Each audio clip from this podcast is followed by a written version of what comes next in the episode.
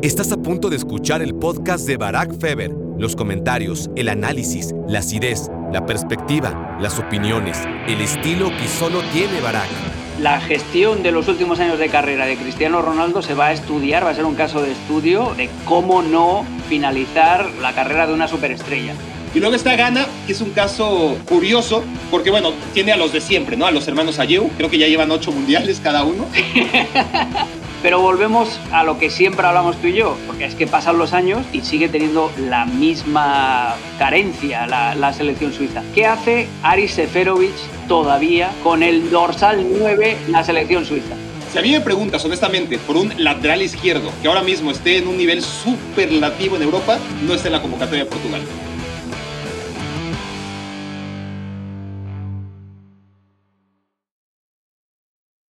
Hola, hola, hola. Bienvenidos a Me quiero volver chango. Gracias por hacerme su cómplice para matar el tiempo. Tengo que confesar que tuve que hacer esta introducción dos veces porque después de dos años se me olvidó que después de decir bienvenidos a Me quiero volver chango, no puede faltar el gracias por hacerme su cómplice para matar el tiempo. Dicho esto, que era tan importante y que me hizo repetir esta introducción y esperar a mi gran invitado, que además de invitado, hoy es ingeniero en sistemas o, o por lo menos a eso se ha dedicado hoy para ayudarme a hacer posible este esperado capítulo.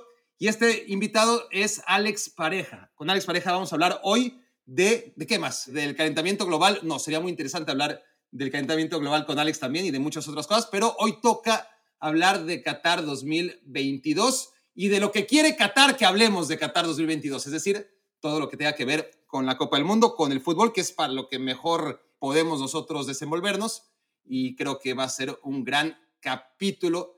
Además, muy esperado, Alex. Ahora sí te saludo porque solamente tú y yo sabemos cuánto tiempo pasó para que esta idea, que, que era poder estar juntos, que te tuviera yo como invitado en este podcast, pudiese cristalizar. Bienvenido a Me Quiero Volver Chango, mi querido Alex. ¿Cómo estás? Para, gracias por la invitación. Ha sido un, una presencia que... ¿Cuánto tiempo? Como dos años... Eh, es lo que tiene vida este podcast. Gestándose, ¿no? Y, y, la verdad que, bueno, por fin, y aquí encantado de, de estar con un amigo. A mí me, me, gusta mucho hablar contigo de cualquier tema. Si hay que hablar del Mundial, se habla, ¿eh? Pero ya sabes que cuando nos juntamos somos capaces de hablar de cualquier otra cosa. Tenemos que hacer esto solamente la primera vez en que estuvimos juntos en Me Quiero Volver Chango. Eso es. Esa primera vez tiene que ser, porque estamos ahora sí a horas del inicio del Mundial, pues tiene que ser un repaso, yo creo que a conciencia de lo que esperamos de la Copa del Mundo, de sus integrantes, de sus participantes. Y para ello, pues tendremos que irnos rápido. Un ejercicio así ya va a ser imposible a partir de 2026, ¿no? Tener que hablar de 48 selecciones. no, no. ¿Cuántos episodios? ¿Vas a estar una serie más larga que... ¿Cuál es la serie más larga que hemos visto? Este, hay unas como de 25 temporadas, ¿no? ¿Tú qué eres más? Bueno, eh, Los Simpsons mismo tiene, tiene más años que la polka, Barack. Es verdad, pero no tiene una continuidad. Es decir, todo el mundo sabemos que Los Simpsons tienen un antes y un después, ubicado más o menos en la temporada número 10. Pero, en fin, el Mundial de 2026 va a ser un dolor de huevos y, y, por eso hay que disfrutar este último mundial más o menos clásico y digo más o menos pues porque hay que ver en qué mes se está jugando y en dónde se está jugando, en qué circunstancias se está jugando. Pero bueno, no deja de ser un mundial con mayores ingredientes competitivos y, y que puedan generar expectativa de lo que veremos a partir de 2026. Pero bueno, Alex, necesitamos irnos rápido porque sí, hay, hay ocho grupos que analizar si nos vamos de a 10 minutos por grupo, ya nos iríamos prácticamente a una hora y media de podcast. Y hay otra cosa que además no puedo evitar hacer, porque es una tradición, y las tradiciones son lo más importante. Y aquí todos los que han llegado a Me Quiero Volver Chango han tenido que pasar por la pregunta que le hago a todos los invitados, ¿no? Y, y, y tú no vas a ser el primero en no tener que contestarla. Tu rito de iniciación es, ¿cómo conociste a Barack Feber? ¿Cómo fue ese día, si es que te acuerdas? Y, y ya. ¿Cómo conocí a Barack Feber? Pues te, te, estabas asustando. Esa ¿eh? es muy fácil. No, no, no, no, esa es muy fácil. El día que fui a hacer mi primer fuera de juego en ESPN, me llamó el, el productor que teníamos entonces, que era Alberto Cacho, me convocó para una invitación, como invitado especial, dijéramos. Afuera. ¿2015 fue? 2015, abril del 2015, sí, señor.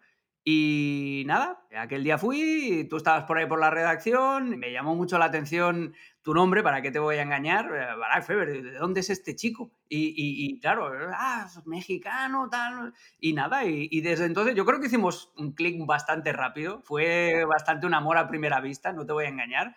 Porque no porque esté ahora en tu podcast, ¿eh? pero te lo he dicho 75.000 veces a la cara, que eres eh, un, un, buen amigo y, y que desde el primer día siempre tuvimos ese, ese feeling especial. Es así, es así y, qué bueno que, que, podamos cristalizarlo hoy. Me quiero volver chango. ¿Cómo me está gustando la palabra cristalizar hoy? Ya la utilicé dos veces, prometo no utilizarla una tercera ocasión, es mi palabra dominguera. Como esto es Me Quiero Volver Chango y es conducido por Barack Feber, no vamos a empezar por el grupo A. Vamos a empezar, ¿qué te parece? Por el grupo H. Venga. Y así hasta acabar en el grupo. Eres como yo, haciendo un poco de memoria empiezas los, los, periódicos, cuando leíamos los periódicos en papel, los empiezas por Por las mujeres que salen en la No, no, pero no, yo, yo, estaba por las páginas de televisión, las de cultura y todo eso, y luego vas a los deportes. Sí, hace mucho que no leo un periódico en, en papel, desgraciadamente, es la tristeza de los tiempos que nos embarga, ¿no? Bueno, el, el grupo H, Alex, eh, siempre creo que es el que tenemos más alejado, porque en el calendario pues, es el que está obviamente hasta el final pero bueno, está interesante, está interesante. Juegan las selecciones súper, ultra, recontraofensivas de Portugal y Uruguay, ¿no? Históricamente, históricamente dos, dos, equipos echados adelante, ¿no? Además de, de Ghana y, y, Corea del Sur. Portugal ya sabemos que va a ser lo de siempre, más allá de que vamos a puntualizar eh, lo que más nos llama la atención, lo que más nos deja lugar a la esperanza o al escepticismo. Pero lo que te quiero preguntar antes sobre este grupo H, y a partir de ahí, vete donde tú quieras, es si Uruguay va a ser diferente en contexto, en formas, ya sabemos lo de los jugadores, ¿no? Eh, pero en formas que va a presentar Uruguay distinto con Diego Alonso que no veíamos con Oscar Tavares. Pues primero es eso, ha roto el, ciclo larguísimo del, del profe Tavares. Yo creo que Diego Alonso tiene más flexibilidad táctica, no es solamente el 4-4-2 con el que jugaba el 90% de los partidos el profe Tavares, y no es un 11 tan defensivo, a pesar de que la esencia eh, de la competitividad y, todo eso, la garra charrúa, no la han perdido, pero sí que no es un equipo tan estructurado, tan rígido como lo era el, Uruguay del profe Tavares, que del 4-4-2 no salía, tenía muy pocas variantes y era muy, muy de sota, caballo y rey, que era algo que les funcionaba, ¿eh? que les funcionaba bien y que les hacía competir bien pero con Uruguay, por ejemplo, ya hemos visto alguna vez con Diego Alonso tres centrales o jugaron 4-3-1, más variedad táctica. Aquí luego está cómo incluyes a gente que está en un momento de forma estratosférico como Fede Valverde con la jerarquía y el peso de, y no me malinterpretes que lo de peso se me ha escapado, eh, pesos, digo, dentro del vestuario eh, de Luis Suárez, por ejemplo, o de Cavani, que, que, encima no llegan ninguno de los dos en su mejor momento. Cavani en el Valencia tuvo hace un mes una explosión de goles, pero lleva peleando con un tobillo, creo que es el tobillo izquierdo, una temporadita también. Entonces, la mezcla, lo interesante es eso, ¿no? La mezcla de, de gente joven como, como Matías Viña, como como el propio eh, Fede Valverde, con pues lo de siempre, ¿no? Es que está Fernando Muslera en el arco. que, eh, no, pero, pero ya, pero, ya pero va la... Rochet. Sí, sí, va, va Rochet, el, el, portero de Nacional, porque claro, el portero de Nacional tiene 29 años. no, no, no, sí. ¿Y Godín? Bueno, eso es, que, claro, claro. Es que, que no importa la edad. estamos en una etapa de, del fútbol en el que la edad es un número más difícil de interpretar que, nunca, ¿no? Sí, sí, totalmente. Es decir, hay jugadores de 31, 32 años, 33 que están acabados y futbolistas de 35, 36, 37 que por supuesto que ya no tienen la velocidad de antaño, pero que siguen compitiendo muy bien. Godín, por supuesto que no es uno de ellos. No, el, no, el no, tema de Godín es que desde los 31 ya parecía un jugador de casi 40. Entonces, ahora que tiene casi 40, no te quiero contar, ¿no? Es el tema con un Uruguay que, a mí las principales dudas que me deja es esa, que su gran fortaleza histórica es ahora mismo donde más dudas me deja, ¿no? Porque Araujo, si está, estará para el partido de octavos de final y eso sí es que llega a Uruguay hasta entonces, ¿no? Y en el camino, pues depende de Godín, depende de mamá querida, Cáceres sí, sí, otra sí. vez. Estoy viendo la lista, la lista es, es tremenda porque José María Jiménez, que no está en su mejor momento. En pésimo momento. Matías Viña, que más o menos. Matías Olivera, ahí en el lateral izquierdo tienen dos, dos buenos Pero es que luego Sebastián Coates, que tiene 32 años ya y que nunca fue... Y que a los 20 años no tenía cintura, imagínate ahora. Pues exactamente. Está José Luis Rodríguez, defensa del Nacional, pero es que luego está Martín Cáceres. Martín Cáceres, con 35 años. Y ¿Tú ves? Los que no hayan visto jugar a Martín Cáceres, pues verán su página en Wikipedia y verán, nombre, Villarreal, Barcelona, Juventus, Sevilla, ¿no? Y la cantidad de mundiales que, que jugó y que sigue jugando, ¿no?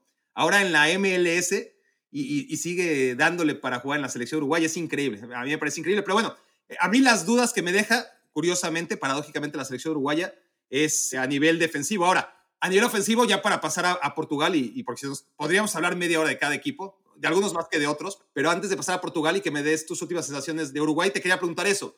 En la delantera, desde que llega Alonso a la dirección técnica, Suárez es fijo. Suárez viene de jugar en el Nacional de Uruguay y meter varios goles, es decir, por lo menos va a traer ritmo de, competencia, ese mismo que venía perdiendo en el Atlético de Madrid.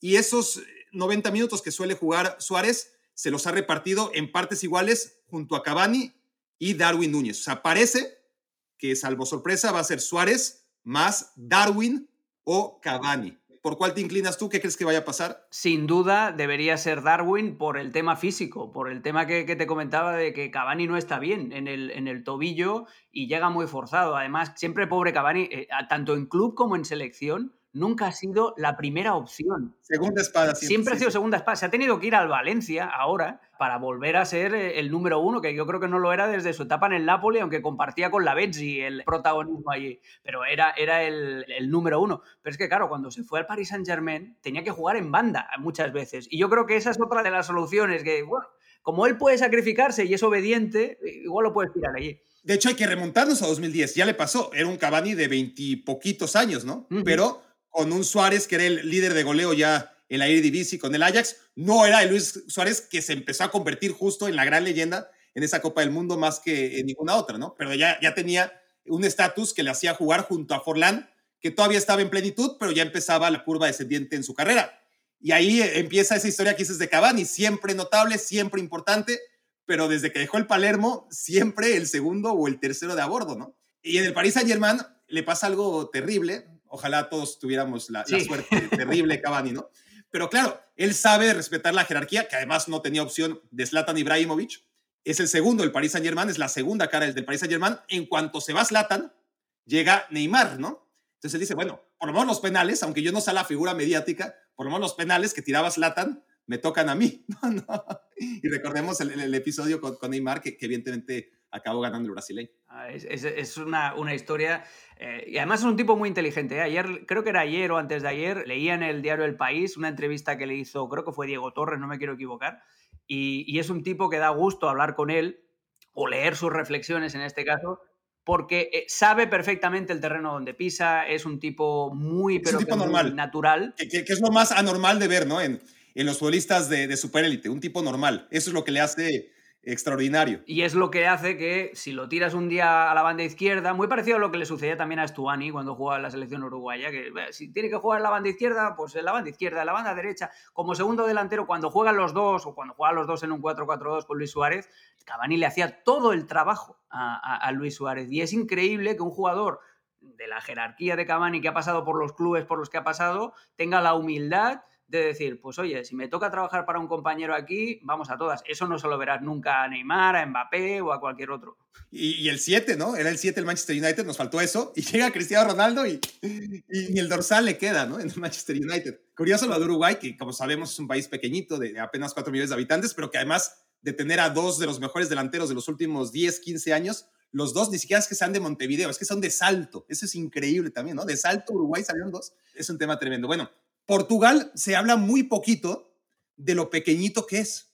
Es súper pequeño Portugal y en proporción, si cabe, a mí me parece hasta más admirable la producción de futbolistas de primer nivel que ha tenido Portugal en la historia y concretamente en este momento de la historia, siendo un país el doble de grande que Uruguay, ¿no? Si, Uruguay tiene 4 millones de habitantes, llega a 10 apenas, ¿no? Apenas entre 9 y 10 millones tiene Portugal como país y la cantidad de futbolistas que tiene. Y ahí es otra paradoja muy similar a la de Uruguay. Es decir, tiene una abundancia, Alex, medios de contención, o sea, medios defensivos, todos son portugueses. olvídate, es decir, tanto que, quedan fuera Renato, João Moutinho, que era una de las de los, iba a decir vacas sagradas, pero de los dinosaurios sagrados de, Portugal, ¿no? Junto a Pepe y, Cristiano Ronaldo, queda fuera. Porque claro, tienes a Carvalho, tienes a Vitiña, tienes a Paliña, tienes a Rubén Neves, tienes a, al brasileño el Wolverhampton, a Nunes, que es muy bueno también. Es increíble la cantidad de, de medios de contención que tiene Portugal, pero también ahora mismo se le lesiona a Diego Jota, que sería terrible para cualquier selección. Y a Portugal no le voy a decir que son buenas noticias. Honestamente, una lesión y de un jugador como Jota no pueden ser buenas noticias. Pero es que yo no sé si sean malas noticias que Rafael Leao sea titular, ¿no? No, no, no. Es, es la puerta que le abre Diego Jota con su lesión. A final de cuentas, le viene en el papel muy bien. La paradoja es que teniendo tanta abundancia en medio campo y ataque, la selección portuguesa, entendiendo que, como centro delantero, pues tiene Andrés Silva que andaba sumamente bien en 2021 y, ya no llega ahora mismo en el mejor momento, pero en todas las demás posiciones, por derecha, por izquierda, por dentro, y no hablemos todavía de Cristiano Ronaldo, por favor, que es inevitable que, que hablemos de eso porque lo condiciona todo, pero el tema de Portugal es que teniendo tanta abundancia adelante y tan poquito atrás, porque tiene muy poquito atrás, tanto que Pepe tiene que seguir siendo, no solo que juegue como Godín, no, es que Pepe juega y además sigue siendo el soporte del equipo, por más que está al lado de uno de los mejores defensores del mundo, que creo que tampoco, no sé tú, qué pienses, está Rubén Díaz en el mejor de sus momentos. No, no, no, no, no, no está, no está. y ese es el principal problema de, de Portugal. De hecho, no te extrañe que Danilo, que es otro de esos mediocentros defensivos que eh, lo han reconvertido a central en el Paris Saint-Germain, que acabe en algún momento también desempeñando esas, esas facetas ¿no?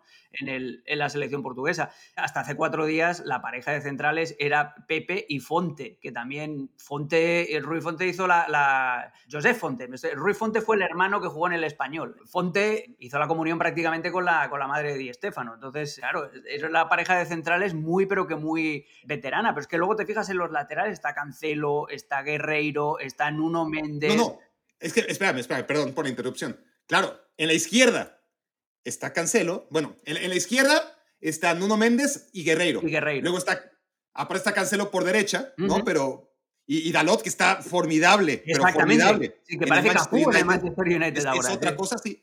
Y además Cancelo, que en el City pues te juega por izquierda, pero eso es otro contexto, ¿no? Totalmente distinto. A lo que voy es, si a mí me preguntas honestamente por un lateral izquierdo que ahora mismo esté en un nivel superlativo en Europa, no está en la convocatoria de Portugal.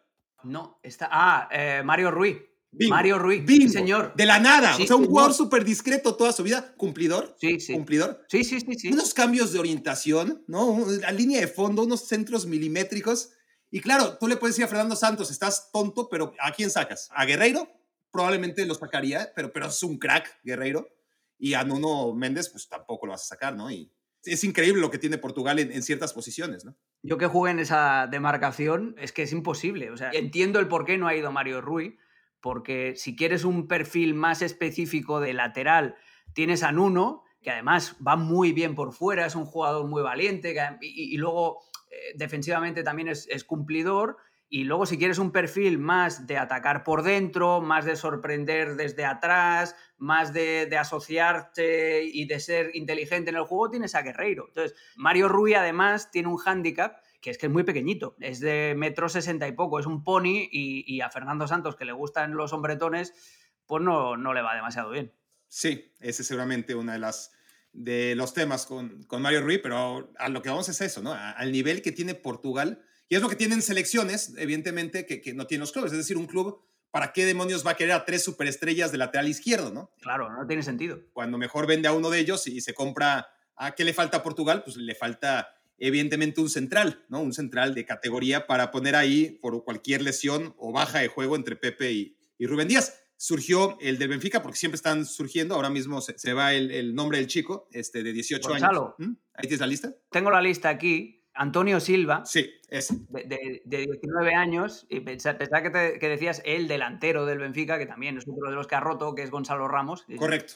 Por descarte, ¿no? Que llega. Ahora, eh, híjole, ya, ya vamos 20 minutos y no salimos del grupo H y, todavía nos falta. Va al tour, no va al tour. Nos falta Cristiano Ronaldo, ¿no? Eh, Cristiano Ronaldo condicionando a una selección, ya no solamente en la cancha, que ya era bastante, sino aparentemente por lo que podemos percibir más allá de la cancha. Es muy triste que, le pase esto a Portugal. La gestión de los últimos años de carrera de Cristiano Ronaldo se va a estudiar, va a ser un caso de estudio de cómo no finalizar la carrera de una superestrella, porque es, es absolutamente lamentable. Y el, el puño de hierro con el que Cristiano Ronaldo ha dominado la, selección portuguesa, yo creo que ahora les va a pasar factura, es un boomerang que les va a volver, porque están obsesionados, y lo vimos en el partido aquel contra España en la Nations League, en alimentar a Cristiano Ronaldo. Un equipo que juega al contragolpe, como es el equipo de la estrategia básica de Fernando Santos, no puede tener a Cristiano Ronaldo como delantero centro. Eso se lo podía permitir en 2012 en 2014, en 2016 incluso, que es cuando ganan la Eurocopa. La paradoja, de allí, sí, la, paradoja es que en esos años,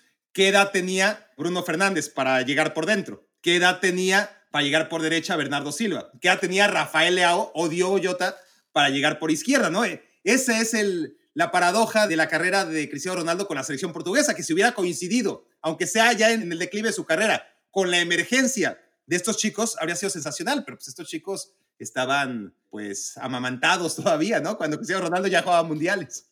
No, es que estaban en pañales, pero además el drama de Portugal es eso, que no ha sabido incorporar a todo ese talento a otro estilo de juego. Han seguido jugando a lo mismo cuando tienen ahora mucho más arte y mucha más capacidad de mover la fruta, de jugar al fútbol de verdad y siguen intentando jugar al contragolpe con alguien que ahora ya no te sirve para jugar al contragolpe. Entonces, lo mejor que le podría pasar a Portugal, y lo estoy diciendo en serio, ¿eh? que no me malinterpreten los haters, que la gastritis esta que tiene Cristiano Ronaldo le dure hasta el primer partido y que Portugal juegue diferente y juegue volcado por el carril izquierdo con Leao. Que si alguien ha estado viendo al Milan esta temporada, sabe perfectamente sabe perfectamente que, es un avión por la banda izquierda. Y si quieres jugar al contragolpe, juega con Leao, no juegues con Cristiano Ronaldo. Claro, y además es que Leao te da las dos cosas. Y eso es un perfil casi único de futbolista, ¿no? Es, un jugador que al espacio no lo alcanzas nunca, es rapidísimo, tiene un galope y una zancada increíble.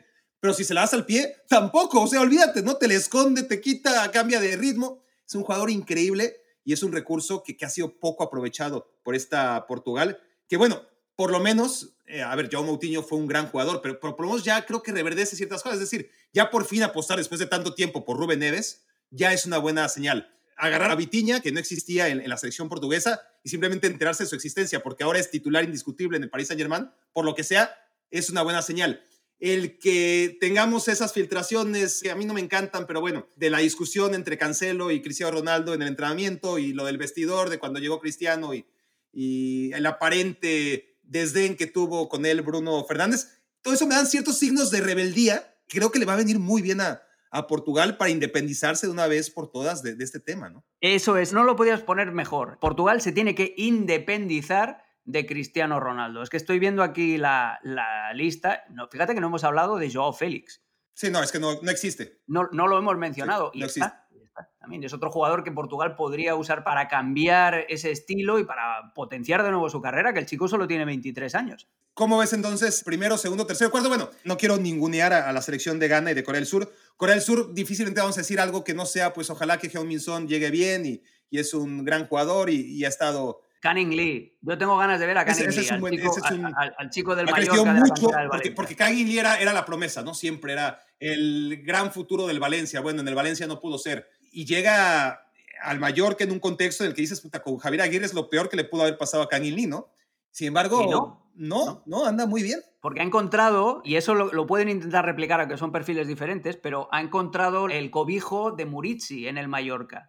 Entonces, si con, con, Corea lo puede hacer con Son, es decir, todo lo que atrae Son a los defensores rivales, todo lo que atrae Murici con, su corpulencia, le sirve a, a Canning Lee para ser un poquito el satélite, el que va por ahí aprovechando todo lo que, lo que cae, ¿no? Y eso lo podría utilizar. También tienen a Kim del Nápoles en defensa. Eso, eh, eso. Que cometió un error grave la semana pasada, el fin de semana con el Napoli, que le costó un gol, pero que fue el primer error, ¿no? Realmente ha sido una de las grandes sorpresas de, de la Serie A. Eh, de, hecho, en Napoli todos andan que vuelan, pero Kim como el improbable repuesto exitoso de Koulibaly lo ha hecho de maravilla. Entonces, sí, están esas tres individualidades. Vamos a ver para qué le alcanza a Corea del Sur. Y luego está Ghana, que es un caso curioso, porque bueno, tiene a los de siempre, ¿no? A los hermanos Ayew, creo que ya llevan ocho mundiales cada uno. Este, increíble, porque tienen 31 años apenas, por las sensaciones que llevan ahí toda la vida. Tiene a los hermanos Ayew, tiene a Thomas Partey, que no es poca cosa, que, ¿no? sobre todo en el nivel en que, está el Arsenal. Tiene a Iñaki Williams. En Iñaki Williams, eso es. Hay cinco ganeses que recibieron su pasaporte hace dos meses. Cinco ganeses Iñaki Williams, el más conocido. Lamptey, el lateral del Brighton, que también es bastante bueno. Eh, inglés, es, es más, él jugaba en la selección sub-21 apenas en mayo con Inglaterra.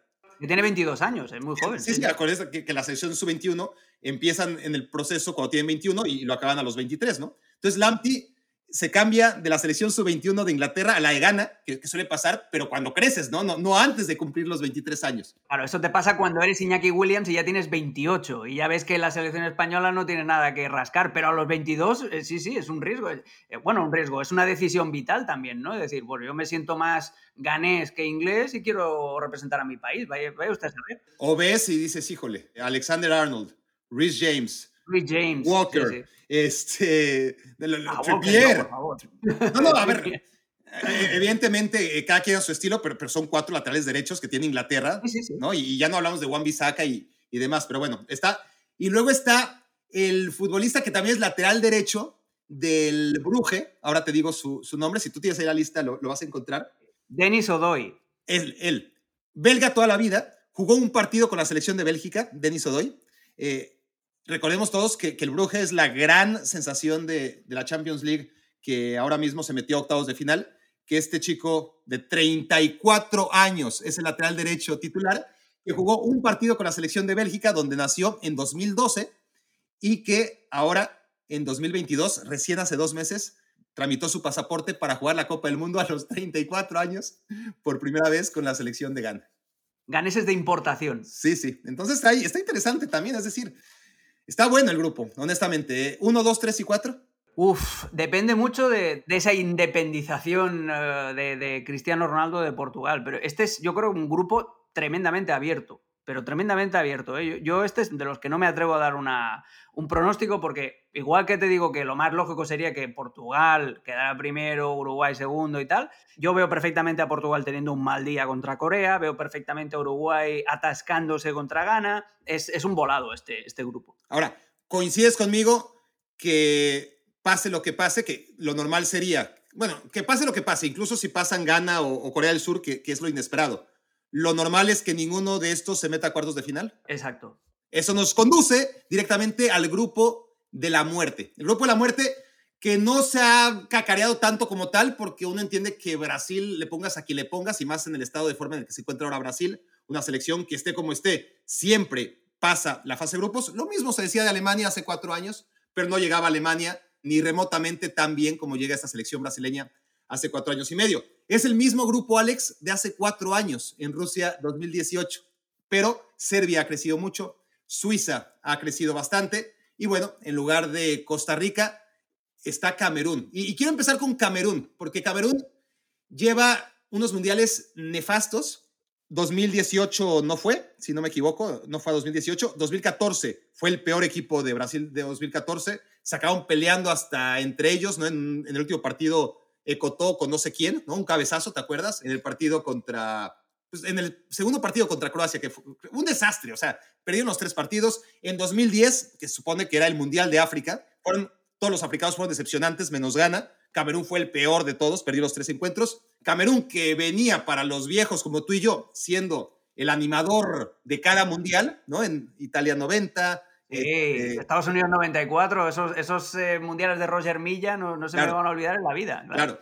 Hasta, bueno, a ti y a mí no nos tocó, pero creo que en el 82 también fue bastante digno lo que hizo Camerún. Sí, señor, con Tommy Encono de, de, portero, que luego se quedó en el Español y en el Sabadell muchos años. Bueno, ha sido una vergüenza, honestamente, Camerún. Y en este grupo, con Suiza, con Serbia y con Brasil, cualquiera diría cero puntos fijo. Ahora, si hay una selección en el mundo a la que le vino de maravilla, Alex, que el Mundial se jugara ahora y no en verano. Sé por qué lo dices. Por muchas cosas. El portero. Pero hay un... Ah, no, no, hay, pero... vamos a acabar con ese que tú estás pensando. El portero. Onana, ¿dónde estaba? En verano. Da igual. Bueno, estaba sancionado, ¿no? Por... no estaba, estaba, sancionado por doping y cuando cumplió el doping, el Ajax, como ya tenía acuerdo porque acababa su contrato con el Ajax, con el Inter de Milán, el Ajax lo, lo cepilló y, y, ya no Un lo... buen criterio. Ya sabes que a, a mí Onana no me gusta. A mí tampoco. A mí tampoco, pero pero a ver, es un buen arquero para el contexto de la selección de Camerún, el fútbol africano, y, y, es un portero que sí, que se precipita, que se siente mejor de lo que es con los pies, pero sumamente acrobático, sumamente acrobático, es decir, podría estar en el Cirque du Soleil perfectamente y que no se malinterprete, porque realmente es un tipo que te vuela y te saca pelotas. Tiene una agilidad tremenda. Y una potencia en las piernas increíble, pero a ver, tampoco me encanta Nana. A lo que voy es que de tenerlo suspendido por doping, a tenerlo como titular en el Inter, es la gran diferencia entre jugar el Mundial en verano y jugarlo ahora en noviembre. Pero no hablemos de Onana si no quieres, hablemos de Sambo Anguisa. ¿Dónde estaba Sambo Anguisa? En el Napoli, donde está ahora, pero no solamente discreto, sino irrelevante en el Napoli de la temporada pasada. Hoy no es que sea figura, es que es solamente por culpa de Gvicha Kvaratskhelia no podemos decir que es la figura del Napoli, ¿no? Sambo Anguissa. Parece la resurrección de Yaya Touré en el centro del campo. O sea, lo abarca todo, tiene potencia, tiene llegada desde, desde segunda línea. Más técnica individual, además. Sí, bueno, Yaya Touré es de los jugadores más técnicos que, ha tenido el continente africano en la demarcación de mediocentro defensivo. Pero, ¿eh? pero a ver, e, en el pase y, más tipo Milinkovic Savic, ¿no? E, esa técnica de mezclar talento en los pies con, con potencia. Pero Sambo Anguissa creo que es el típico jugador que es muy difícil aislarlo ¿no? de, nuestros prejuicios y nuestros contextos de jugador africano, entonces jugador fuerte. Si fuera blanco. Exacto, sí, sí, sí. Y, sí, y lo digo aquí por, por, la confianza que hay entre tú y yo y entre todos los, me quiero volver changuistas, que, que, saben que este comentario no puede malinterpretarse de ninguna manera. Pero si fuera blanco Samuel Anguissa, sería mucho más valorado. Diríamos, qué talento. Nadie diría es que es potencia, es que es cuatro pulmones, que también lo es, sino que se valoraría más la capacidad que tiene con los pies con Milinkovic Sakic, exactamente lo mismo. Sería una comparación de, oh, qué pedazo, qué completo es este centrocampista. Estaríamos diciendo en vez de tirar de los tópicos, porque va siempre a lo fácil y el cerebro de ah, jugador medio centro africano, ya por default tiene que ser destructor, tiene que ser fuerte, tiene que ser tal. No, no, es todo eso, pero además tiene técnica y sobre todo es inteligente para lanzar la presión de sus equipos. El Napoli muchos goles los marca en transiciones rápidas después de un robo de Zambo en Guisa, que sabe cuándo saltar y cuándo guardar la posición. Sí, sí. Y que ese mismo jugador en el Napoli estaba totalmente perdido. Tampoco es que en la Premier League, después de salir del Olympique de Marseille, tuviera actuaciones notables. Era un jugador que, parecía que ya había alcanzado su techo y que era un techo muy mediano, ¿no? En, su carrera. Y esta temporada está explotando y también le llega al Mundial en el mejor momento. Y ahora el nombre que seguramente estaba ahora. lo, lo, de Chupo Motín.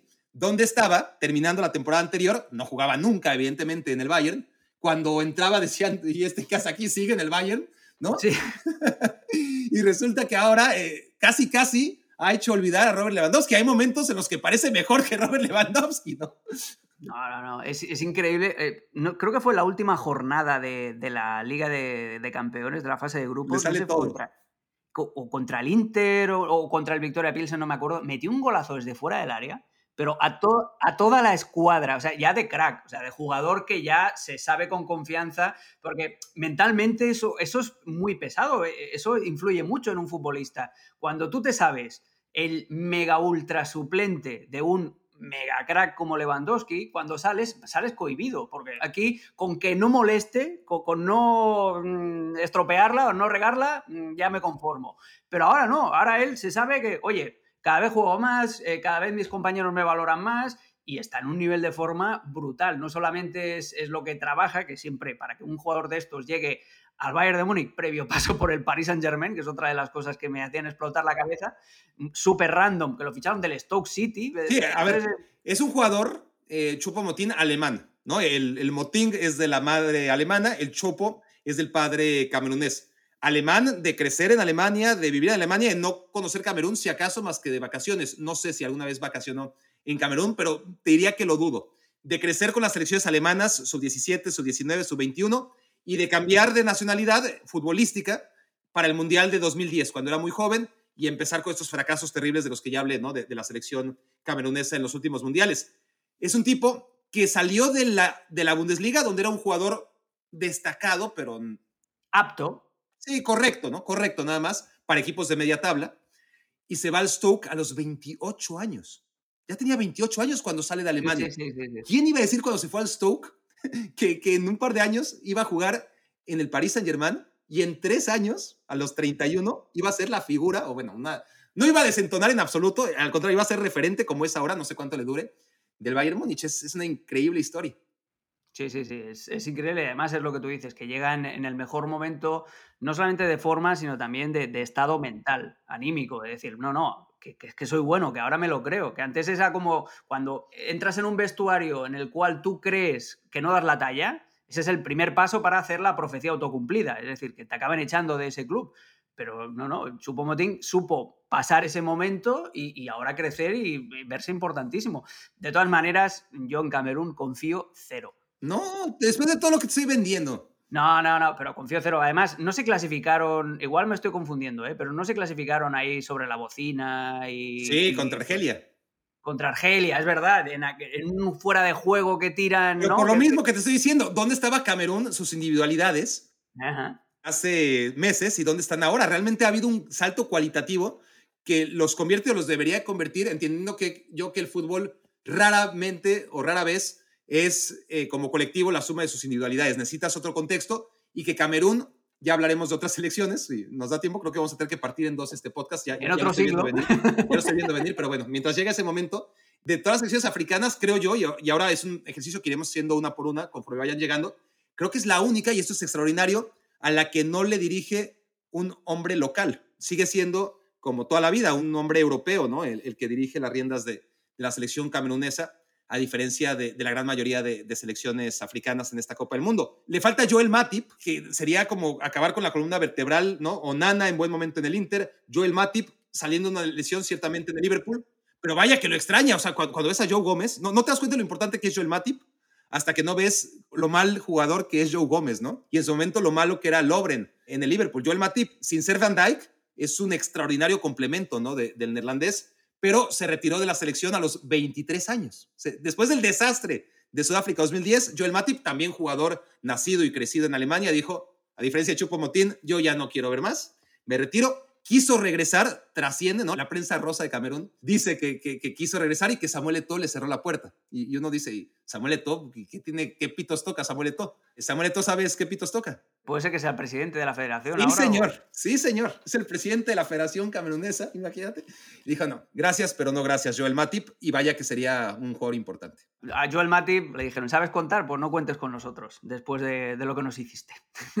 Ha perdido Camerún sus tres partidos de sus tres últimos mundiales. Lleva arrastrando nueve derrotas consecutivas, más seguramente acabó perdiendo, ¿no? Eh, ahora mismo no me acuerdo, pero me imagino que son más de nueve derrotas seguidas en la historia de los mundiales. ¿Tú crees entonces que va a perder los tres partidos? Y sería el pronóstico obvio, tomando en cuenta las selecciones que, que tiene este grupo. Suiza y Serbia, a mí me parece que son, y ya lo he hablado en otros capítulos de Me Quiero Volver Chango, por eso te los voy a dejar todos a ti. Me parece a mí que son los dos candidatos más fuertes al famoso caballo negro, los que tienen más argumentos para hacer cosas importantes, para meterse a cuartos de final, sobre todo en este cruce que ya ve- veníamos anticipando, que me parece a mí que por el contexto y el momento en el que llegan Portugal y Uruguay, eh, no solamente están destinados a perder contra Brasil, sino que van a tener por lo menos muy complicado el cruce contra Suiza y Serbia.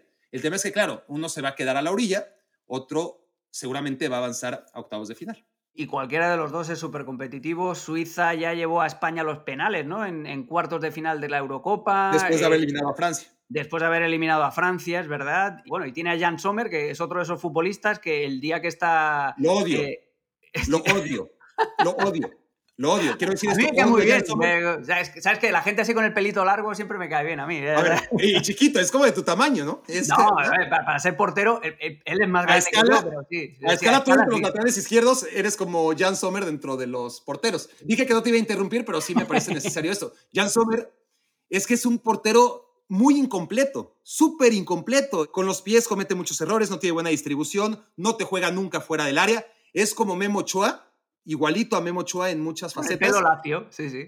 Con el pelo lacio, este, más chiquito todavía, eh, menudito, pero con esa capacidad de llegar del ángulo superior derecho al ángulo inferior izquierdo en un parpadeo y cuando está inspirado, que suele estar inspirado en los grandes eventos, a, a Jan Sommer no te das cuenta lo malo, entre comillas, que es hasta que no lo ves en el día a día, ¿no? En la Bundesliga. Porque cuando lo ves jugar contra el Bayern Múnich, cuando lo ves jugar una Euro, cuando lo ves jugar un Mundial, por eso estoy diciendo ahora mismo, estoy saliendo a la calle sin paraguas. Yo, yo soy al revés, muchos salen con paraguas, yo salgo a la calle, ¿no? Es el diluvio, porque va a ser un gran Mundial, ¿no? Va a ser un gran Mundial, pero es eso, ¿no? Es, es un portero sumamente incompleto. Cuando tiene Suiza a Kobel, el portero del Borussia Dortmund, que juega muy bien con los pies, que es mucho menos espectacular, que también comete uno que otro error, pero que es mucho mejor portero. Está claro que, el que va a jugar es Sommer y por méritos propios. Además que es una taja penales como no hay otro. Eso te iba a decir, eso te iba a decir, que es una taja penales. Primero que con la tarjeta de presentación del partido que hizo este año con el Bayern de Múnich, contra el Bayern de Múnich, con, el, el Mönchengladbach, fue espectacular. O sea,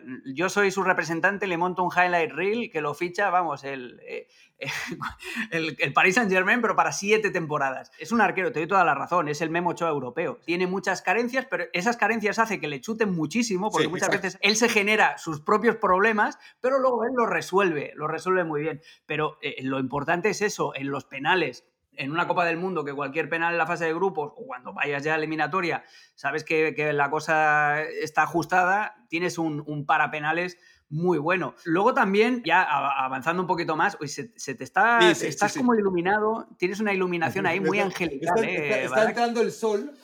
Está, esto es Me Quiero ah. Volver Chango, entonces es el reino de lo imprevisto. Estoy yo en el basement, en el sótano de mi casa, y es muy, muy grande. Digo, tampoco se imaginen eh, una hectárea, ¿no? Pero es bastante grande y espacioso y solamente tiene una ventana y la ventana mide menos de un metro, es decir, son como 60 centímetros de largo y 40 centímetros de alto. Eso es todo lo que tengo de ventana en todo el basement, pero a esta hora, que es, son las 2.08 del jueves 17 de noviembre, en el momento que estamos hablando, a esta hora, y ya me tengo que esconder aquí para que me sigan viendo, se está metiendo el sol por ese pequeño recoveco que tengo. Esto es eh, para todos los que, perdón, a todos los podcast escuchas, que, sé que son muchos, por hacer referencias visuales a la que solamente están accediendo aquellos este, que están viéndolo por YouTube.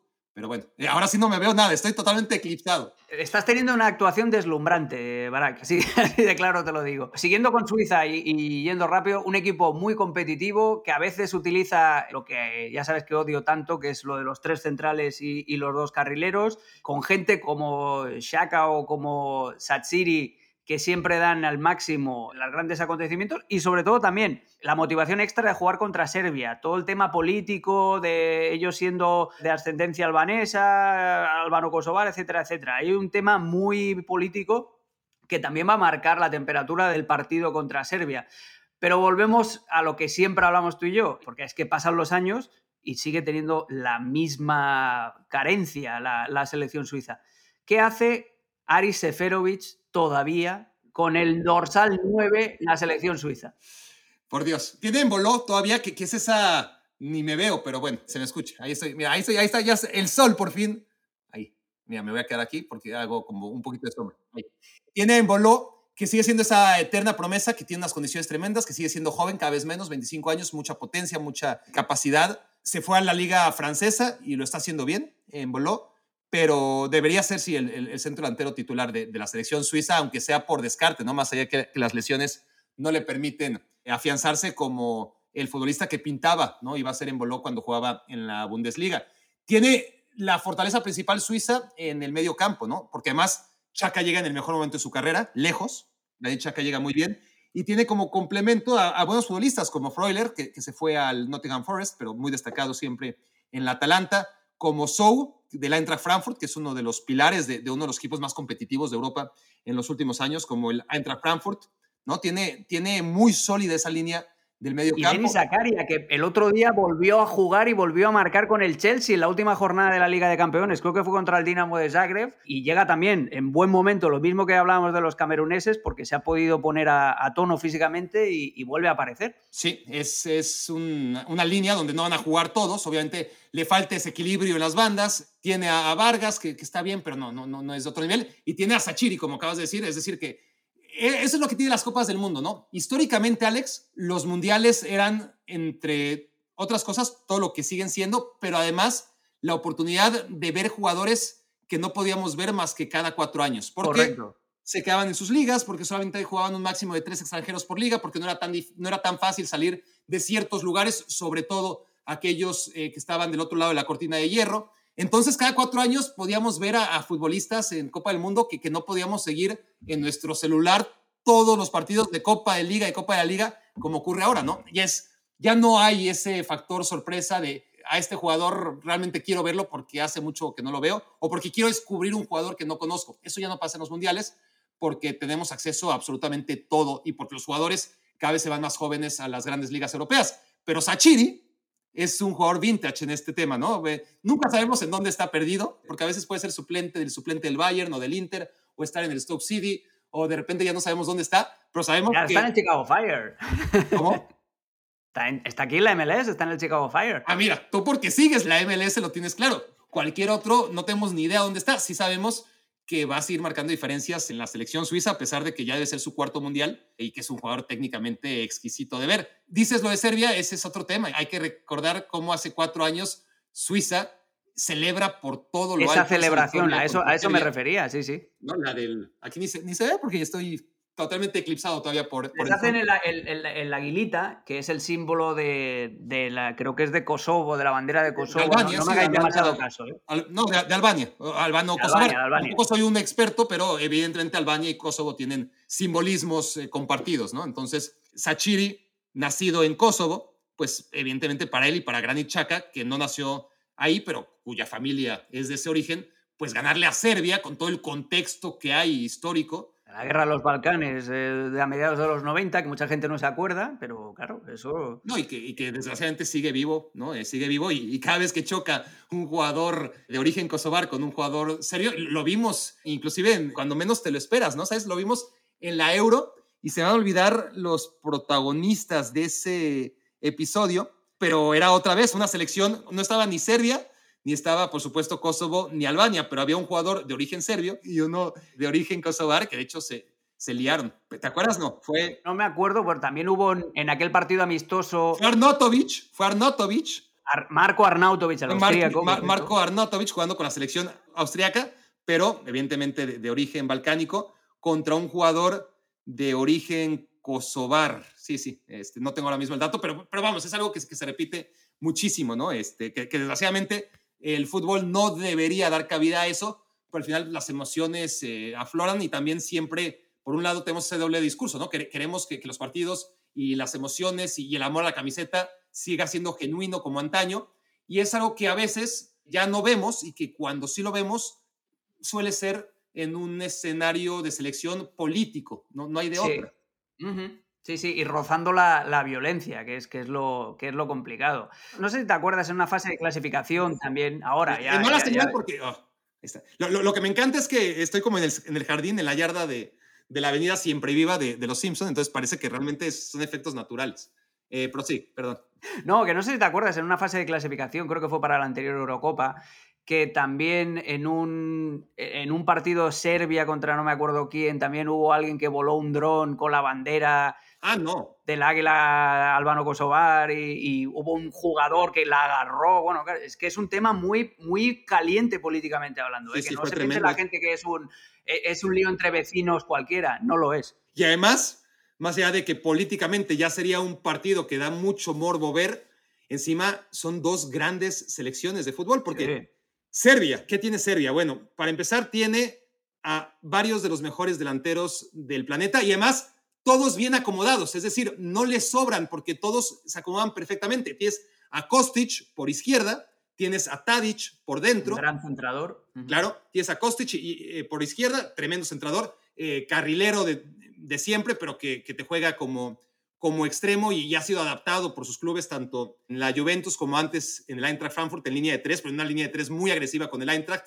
mucho menos agresiva, evidentemente, con la Juventus, pero es un extremo nato, ¿no? Por izquierda. Tienes en el centro, como centro delantero, en un 3-5-2, que, aunque no te gusta la línea de 3, cuando quieres optimizar tus recursos, lo ha hecho de maravilla Serbia, porque así tienes un carrilero profundo por izquierda, como es el caso de, de Tadic. Tienes a dos tremendos delanteros de lo mejor que hay en Europa, como son Blaovic, de un lado como delantero de la Juventus, y Mitrovic como el gran goleador de la Premier League. Si no es que hubiera un tipo llamado Holland, él sería el, gran goleador de la Premier League.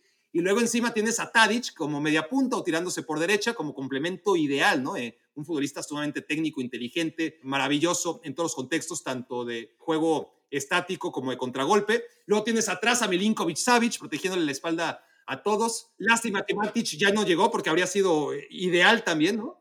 Yo creo que va a jugar al lado de Gudel, que en el Sevilla está rindiendo bien, a veces como tercer central o a veces como, como centrocampista de contención. Y, y Gudel es muy posicional, él guarda mucho esa posición justo delante de, los centrales y eso le va a permitir a, a Milinkovic Savic desprenderse e intentar hacer gala de eso, de la llegada desde segunda línea a la que nos enseña siempre el la Lazio. Entonces, yo creo que estos dos pueden jugar ahí en el, en el centro del campo. También está Milenkovic, Muy el, buen el defensor central de la Fiorentina. Y sobre todo, y esto sí que es tópico, lo que hablábamos antes de Camerún, las selecciones africanas, pero es una verdad como un templo, la capacidad competitiva de estos muchachos, o sea, de, de esta nación. Los serbios son competidores natos, a veces hasta el extremo insano, pero es una selección que no da ni un segundo por perdido, que va siempre con el cuchillo entre los dientes y que tiene eso, la competitividad de, de, los equipos balcánicos, de la Yugoslavia de antes.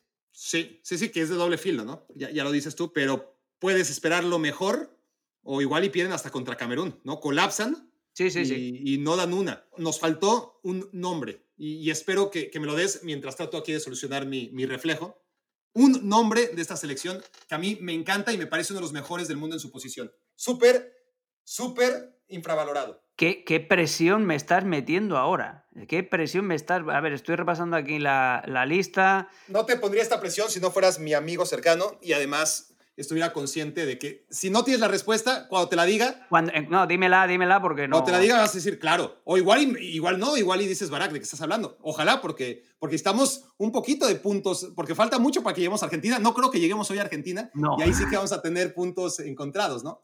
No, Rajkovic, me parece uno de los mejores porteros del mundo, el del Mallorca. Sí, correcto, el del Mallorca, que el otro día le hace un paradón a, a Morata en un centro de Griezmann desde la izquierda, que ese partido lo estaba comentando yo. Sí, sí, Rajkovic tiene un gran, gran eh, juego bajo palos. Es que, bueno, que es lo mismo que Dimitrovic, que es el, el, otro arquero que lleva Serbia, el arquero del Sevilla. Son dos porteros con muy antigua, muy de, de reflejos. ¿Te parece? ¿Te parece que solo bajo palos? Porque a mí lo que me encanta de Rajkovic es lo que yo veo de Rajkovic, porque evidentemente es un jugador que estaba en el Maccabi Haifa al principio de su carrera, lo vimos muy poco. Después se fue a la liga francesa, lo vimos un poquito más, pero realmente no podíamos verlo demasiado, más allá de, de verlo puntualmente con la selección de Serbia, con la que no es titular, en la que no era titular hasta hace un par de años, ¿no? Y ahora en el Mallorca lo vemos un poco más, y yo cada vez que veo a Rajkovic, a mí lo que me deja de sensación es un portero completísimo, que, controla muy bien su área, que es muy bueno con los pies y que además es súper ágil debajo de la portería. ¿Sabes qué pasa? Que en el Mallorca no luce tanto en esas facetas más atrevidas, porque el Mallorca siempre juega muy replegado. Con la defensa atrás. Exacto. Entonces sí que esa seguridad aérea sí que la tiene, ahí te doy toda la razón, pero lo que más luce en el caso de, de en el contexto del club son los reflejos bajo palos, porque el Mallorca, que juega además también, igual que juega Serbia, con tres centrales y dos carrileros, eh, el bloque del Mallorca es muy, muy bajo. Siempre se defiende, sobre todo cuando van arriba en el marcador, se defienden muy atrás. La selección brasileña. La selección brasileña, Alex, híjole, es que nos daría para un capítulo entero la selección brasileña. Para un capítulo ¿no? entero, sí, señor. Bra Brasil, para mí, dentro de un nivel parejo en 2018, yo no vi a Francia como la mejor selección del Mundial. La vi como una selección austera, competitiva, con destellos de Kylian Mbappé, que tampoco fue ultra dominante como se podría pensar, pero en algunos momentos sí que lo fue contra Argentina, sobre todo. Vi una Francia eh, mundana, pero que le alcanzó, y creo que le alcanzó en parte porque Bélgica eliminó a Brasil previamente, ¿no? Eh, no sé, yo creo que no solamente Brasil, sino que yo veía esa Copa del Mundo y decía, bueno, para mí los grandes favoritos en ese momento, antes de que colapsara España increíblemente, como solamente España puede colapsar con el tema Lopetegui, yo veía como favoritos a Brasil y a España en esa Copa del Mundo, y Alemania no la veía, pero decía, bueno, Alemania va a llegar lejos y, y aunque no va a ser lo que todo el mundo espera, porque era el favorito para muchos para ganar el Mundial, sí la veía por encima potencialmente de Francia, ¿no? Pero Francia, pues obviamente le hacen el trabajo sucio, ¿no? Alemania la elimina a Corea del Sur y México, a Brasil la elimina la selección de, de Bélgica y después pues, a España, pues Rusia, ¿no? Entonces eh, Francia se fue ahí aprovechándose de un bracket que, que, que era también bastante ad hoc, le gana a Uruguay, ¿no? Le gana a Portugal, le gana a Argentina, no, Uruguay, Uruguay y Portugal se, se, enfrentan. Uruguay gana a Portugal. Sí, entonces claro, Francia le gana a Argentina, a una Argentina. Golazo de Pavar, con uno de los mejores goles en la historia de los mundiales, el gol de Pavar, el golpeo ese. Que un 4-2 o 4-3, o sea, un partido en el que realmente no, no controló bien Francia, que es lo que se supone que mejor hace. La final misma fue descontrolada contra Croacia. No sabría decirte si Francia fue el mejor equipo de esa final. Ahora, ¿por qué ya lo estoy hablando tanto de Francia cuando ya tenemos el tiempo encima y se supone que estamos hablando en Brasil? No lo sé, porque soy Barack Feber y porque este es mi espacio y, nadie me pone riendas.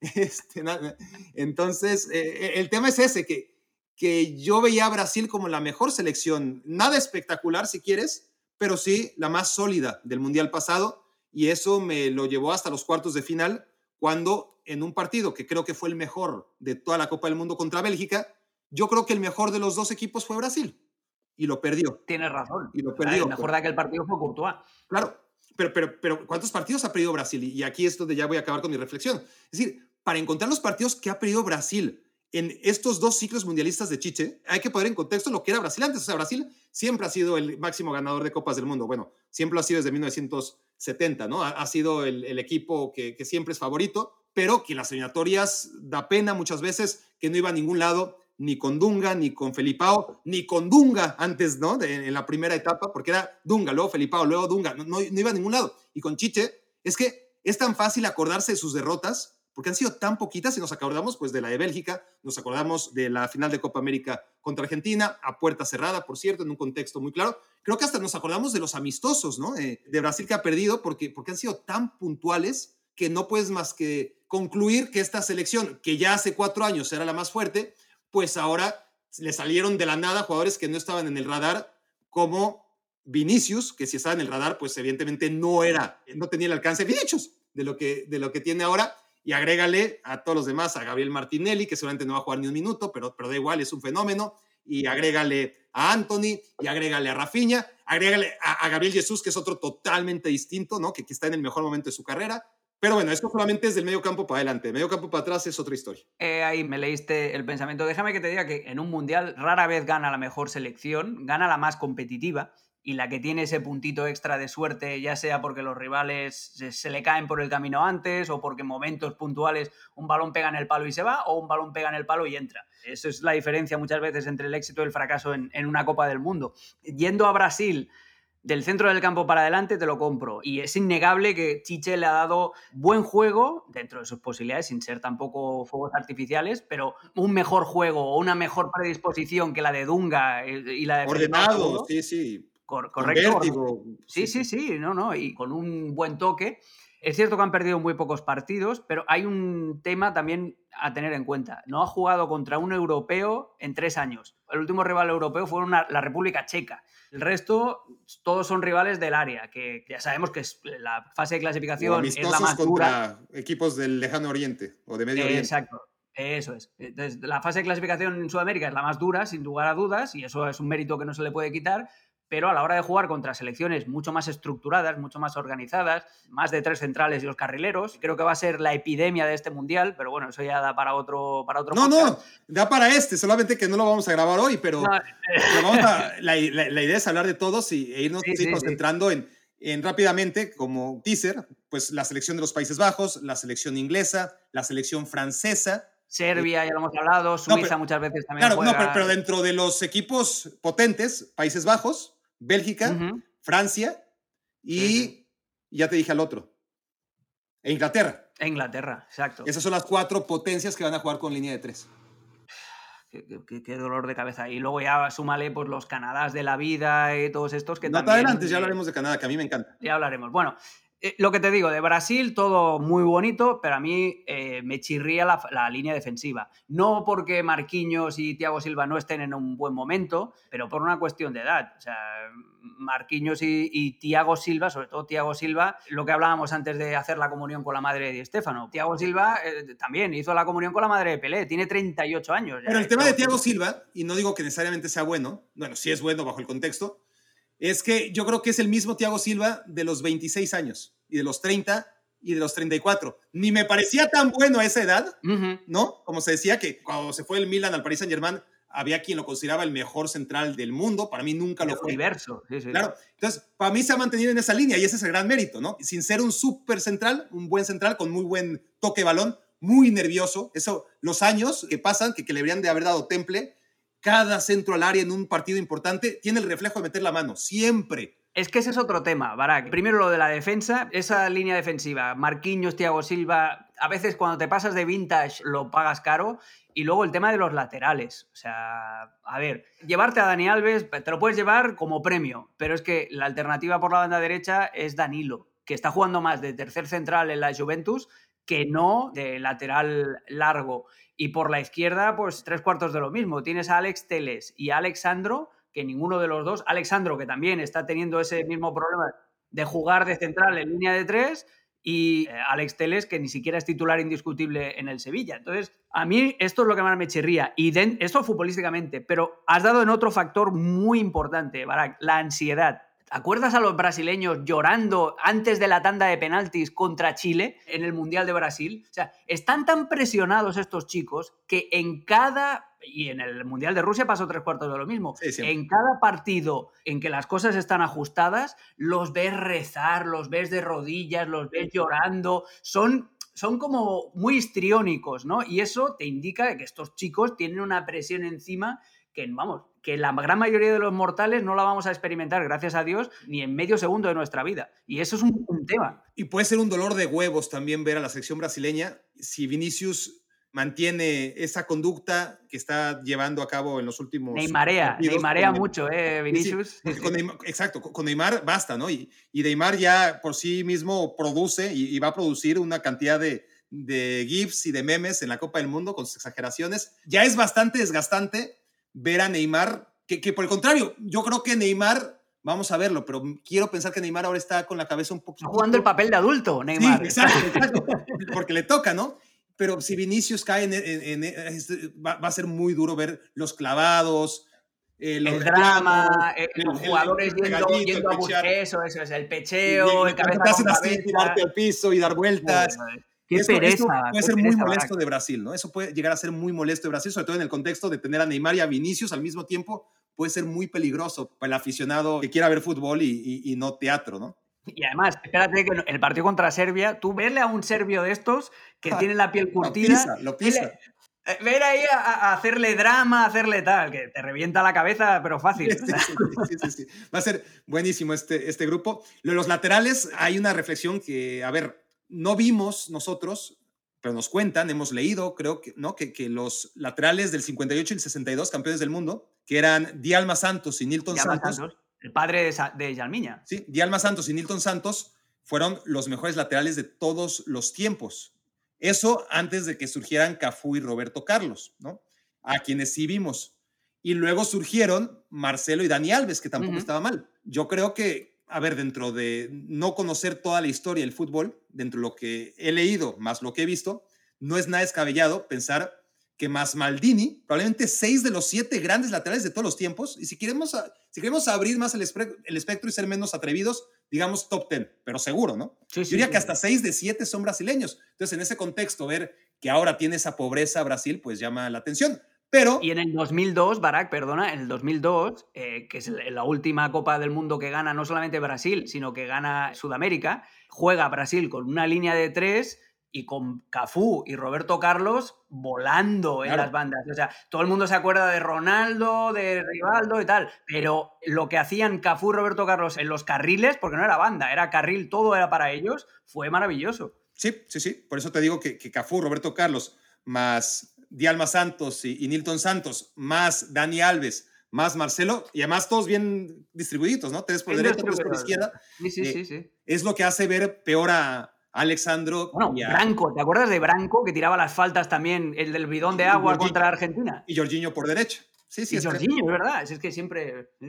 El tema con, con, la selección brasileña es que en el contexto de Chicha hasta le viene quizás bien tener dos defensas centrales más enfocados en defender, en no tirarse arriba, porque para extremos, ¿no? Ya, ya tienes por derecha para escoger entre Rafinha y Anthony, que ahí es también un duelo interesante. Por izquierda, pues no hay duelo, va a ser Vinicius, pero es que el nivel de Martinelli es como para que hubiese duelo, por lo menos. tienes el comodín de Rodrigo, además, que puede jugar en cualquier lado. Y tienes el comodín de Rodrigo como alternativa a Neymar por dentro también, ¿no? Y adelante tienes el, tema este de, tener la mitad de dos delanteros y escoger entre Richarlison y Gabriel Jesús, ninguno es un 9 natural. Han jugado muchas veces juntos en, en momentos de la historia del fútbol brasileño en donde no había tanto talento joven como hay ahora, porque dos son dos jugadores que yo creo que surgen de la banda, ¿no? Y que después se han adaptado a la posición de, de delantero. Pero lo curioso, Alex, ya vamos a terminar con esto, es Richarlison, ahora mismo, cero goles en la Premier League. Cero. Gabriel Jesús, más allá que dejó de meter goles, ultra determinante en el Arsenal, en el equipo que está realmente sorprendiendo y gustando en la, en la Premier League, en el liderato con un Gabriel Jesús como referente, más allá que metía muchos goles en las primeras jornadas y dejó de meterlos. El tema es que, ahí te va otra trivia, este, de los 40 goles que metió Brasil, metió 40 goles, es la eliminatoria más exitosa en la historia de cualquier equipo de Conmebol, superando inclusive a la de Marcelo Bielsa con Argentina en 2002. De esos 40 goles.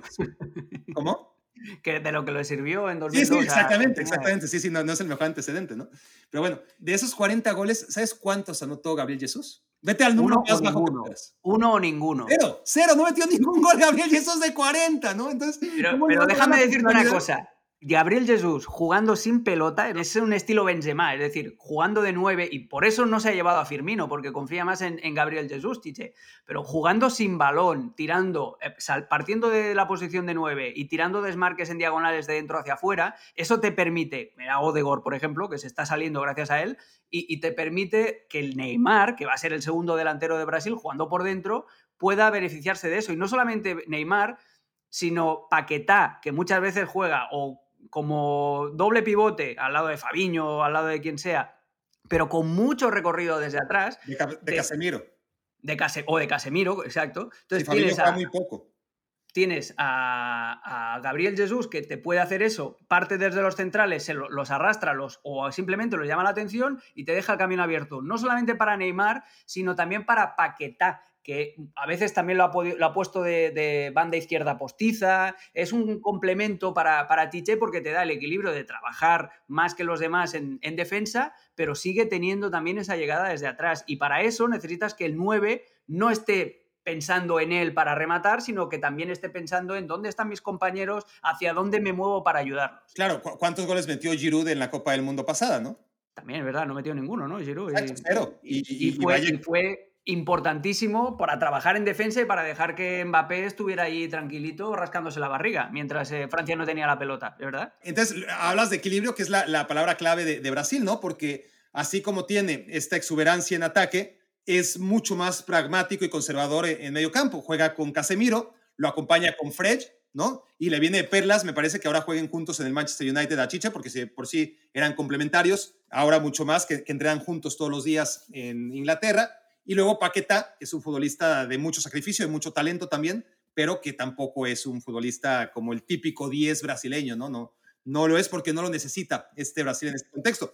Fabiño no encuentra lugar en esta selección. De hecho, no fue al Mundial pasado Fabiño, cuando ya era Fabiño, o sea, ya, ya no era el lateral derecho del Mónaco, ¿no? Ya, ya era el, el mediocentro de, de Liverpool. Pero bueno, ha ganado galones desde, desde aquello, ganó la Champions, eh, ganó la Liga desde el último Mundial. Entonces Chiche como que dobló las manos y ya por lo menos lo convoca pero antes que él está Fred, antes que él, por supuesto, está Casemiro, y antes que él está un fenómeno que es buenísimo, que juega en Newcastle y que se llama Bruno Guimaraes. O sea, Bruno Guimaraes. Lo que tiene Brasil es increíble, ¿no? Lo de Bruno es. Además, tiene 24 años solo.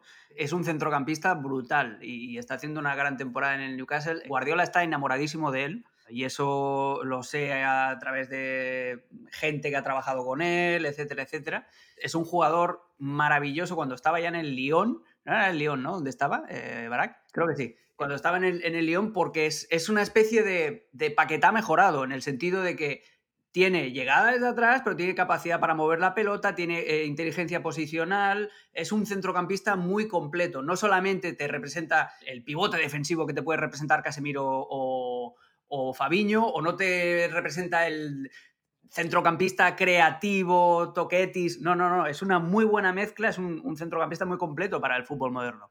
Eso es lo que tiene Brasil también en, esa posición. Y, y, lo de los defensas centrales, que, que, ya lo abordamos, pero es que también, ¿no? Es decir, tú ves. A, ver, a mí no me gusta Gabriel Magaláes.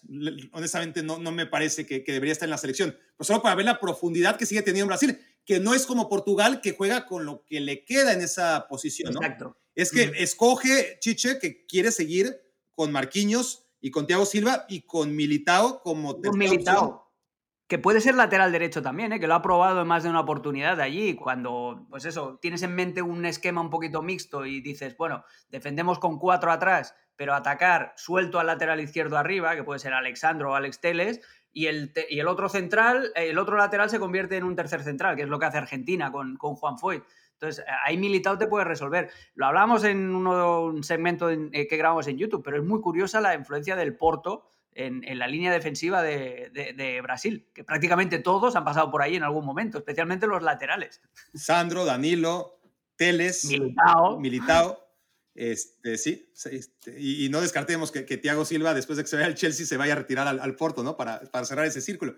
Eh, el tema es que, claro, tienes a Marquinhos, tienes a Thiago Silva. Vamos a ver si acaba jugando Militao en lugar de, de Thiago Silva. Yo no lo descartaría. Vamos a ver. Yo tampoco. Sobre todo cuando tienes que jugar cada cuatro días, ¿no? Igual en un partido cambias contra Camerún, digamos, ¿no? Podría jugar perfectamente Militao acompañando a, a Marquinhos. Pero es que además tienes como cuarto convocado a Bremer, que fue el mejor defensa central de la Serie A con el Torino. La Serie A el año pasado con el Torino, sí, sí. Que lo ficha la Juventus. Malo no es, evidentemente no es para ser el mejor defensa central de la Serie A. Y es el cuarto central de este equipo. Y deja fuera a, ya te decía, a, mí no me gusta, pero hay que ver la temporada que está haciendo el Arsenal y, cómo tiene tanta profundidad en todas las posiciones de Brasil, todas las posiciones que no sean lateral, que Gabriel Magallanes se queda fuera, ¿no? Y que además Diego Carlos se acaba lesionando, del futbolista que estaba en el Sevilla y que fue fichado por el Aston Villa y que estaba tramitando su nacionalidad española, como Laporte en su momento, porque no cabía Laporte en la, en la selección francesa y Diego Carlos no cabía en la selección brasileña, así que estaba tratando de, jugar el Mundial con España, algo que, se vino abajo por su lesión, pero... Ahora que dices de, doble nacionalidad española y, brasileña, eh, ¿qué autoestima que tenía, cuánta autoestima tenía Rafinha eh, para elegir eh, ah. representar a Brasil en, vez de, a España? Rafinha, el, el, el, el en el Barcelona, del Celta de Vigo, etcétera, etcétera, etcétera.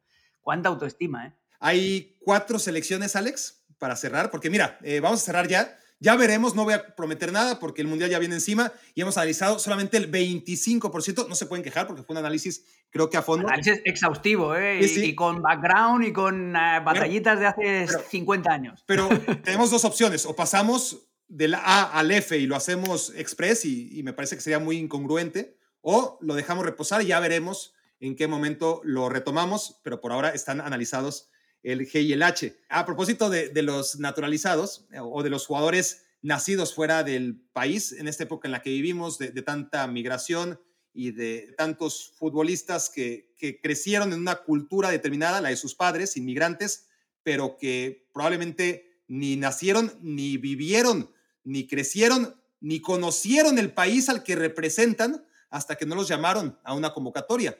En ese contexto del mundo en el que vivimos, eh, la otra vez estaba haciendo cuentas, Alex, eh, porque tengo además un canal de YouTube en el que hago ese tipo de piezas que son muy interesantes y a las que te invito. Ya las he visto, ¿eh? Sí. Hay solamente cuatro selecciones de las 32 que tienen a sus 26 convocados, los 26 nacidos en su territorio. Solamente cuatro de 32. No te voy a hacer el examen ahora mismo, no voy a ser tan cruel. No, pero leí el otro día también, había un artículo... Ah, ya, lo hizo alguien por mí, carajo en el diario Marca, creo que fue en, España, había un artículo que había un montón, pero un montón de, futbolistas, una barbaridad de futbolistas, que no sé si te quiero decir una burrada, ¿eh? pero creo que era un, como un centenar de futbolistas que habían nacido en otro país. Eh, Tranquilamente. diferente al, que, estaban acabando de representar en este mundial. Tranquilamente, porque Marruecos tiene 14, te, te hablo de memoria, ¿no? Porque acabo de escribir esa nota. Túnez tiene 12, selecciones como Australia tienen 8, es verdad. Ya hablamos de Ghana y de Camerún, cada una tiene ocho, sí, tranquilamente más de 100. Bueno, pues es que hasta España, hasta con Ansu Fati, que es de Guinea-Bissau. Pero no es el único. En España hay otro. Laporte.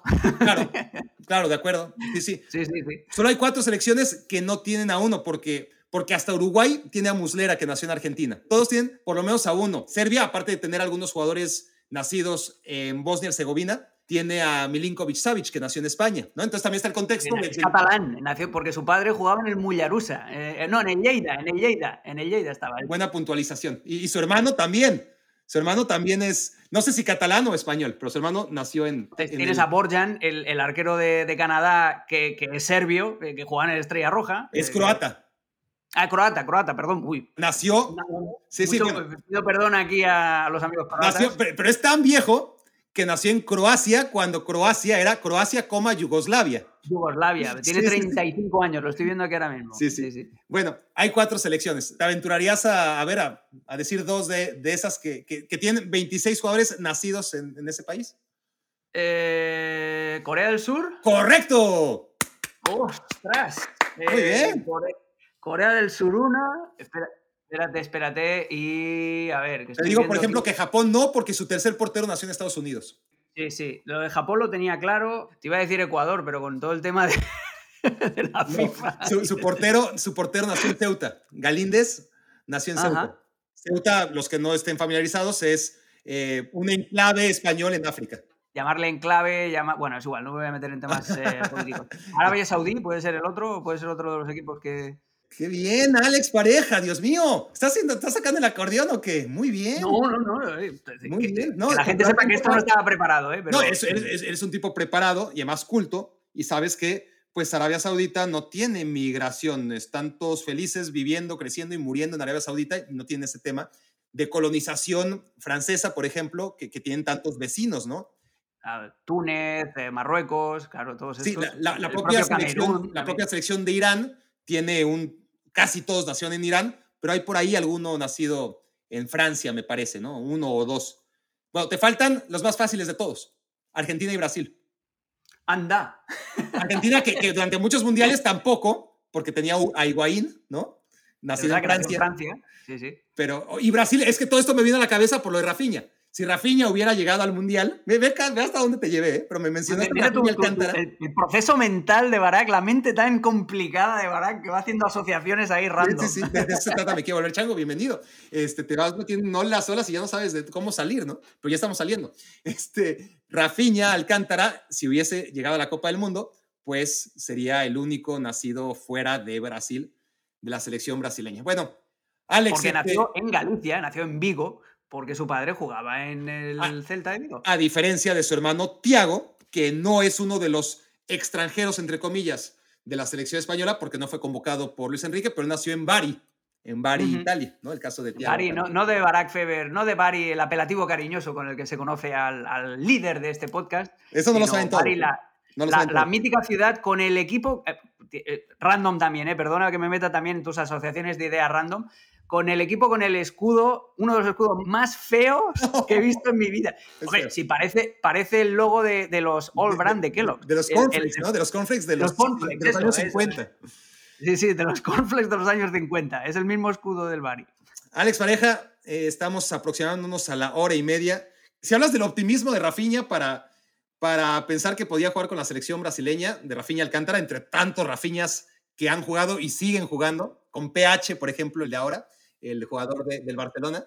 Este, yo, yo fui muy optimista pensando que podíamos disociar a las 32 selecciones en un podcast de esto, ¿no? Ahorita mismo tendríamos que estar acabando ya con el grupo A.